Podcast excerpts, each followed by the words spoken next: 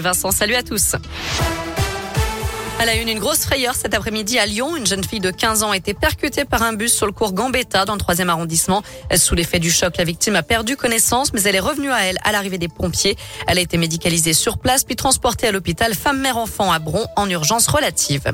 À retenir aussi cet accident mortel ce matin dans le Beaujolais. Selon le progrès, un autobéliste âgé d'une vingtaine d'années a été retrouvé inanimé au volant de sa voiture après une violente sortie de route dans la commune de Juillet.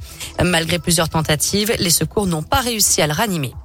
Il voulait lui rafraîchir les idées. Fin de citation. Les Dalton ont de nouveau frappé. Ils ont profité d'un déplacement du maire du 8e arrondissement de Lyon ce matin pour l'agresser à coups de bombe à eau. Olivier Berzane se trouvait à ce moment-là aux côtés du maire de Lyon, Grégory Doucet, qui dénonce aujourd'hui une agression physique inadmissible. Une plainte a été déposée. Le collectif de rappeurs lyonnais a revendiqué les faits sur les réseaux sociaux, dénonçant la pression exercée par l'élu du 8e au sujet de l'incarcération d'un des leurs.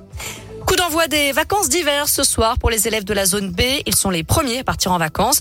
Conséquence, eh bien, beaucoup de monde attendu en direction des pistes de ski.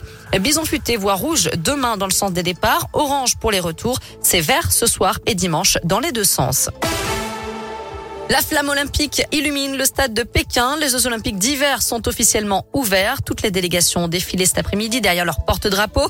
La France, emmenée par les skieurs Tessa Worley et Kevin Roland, compte 88 athlètes et vise au moins 15 médailles. Parmi les chances de médailles justement françaises, euh, Quentin Fillon-Maillet en biathlon, Tessa Worley en ski alpin, Gabriela Papadakis et Guillaume Cizeron en patinage artistique ou encore Perrine Lafont en ski de boss. Des jeux qui ont été marqués cette année par le Covid évidemment, mais aussi par le boycott diplomatique de certains pays et par l'empreinte écologique qui en prend un coup avec 100% de neige artificielle.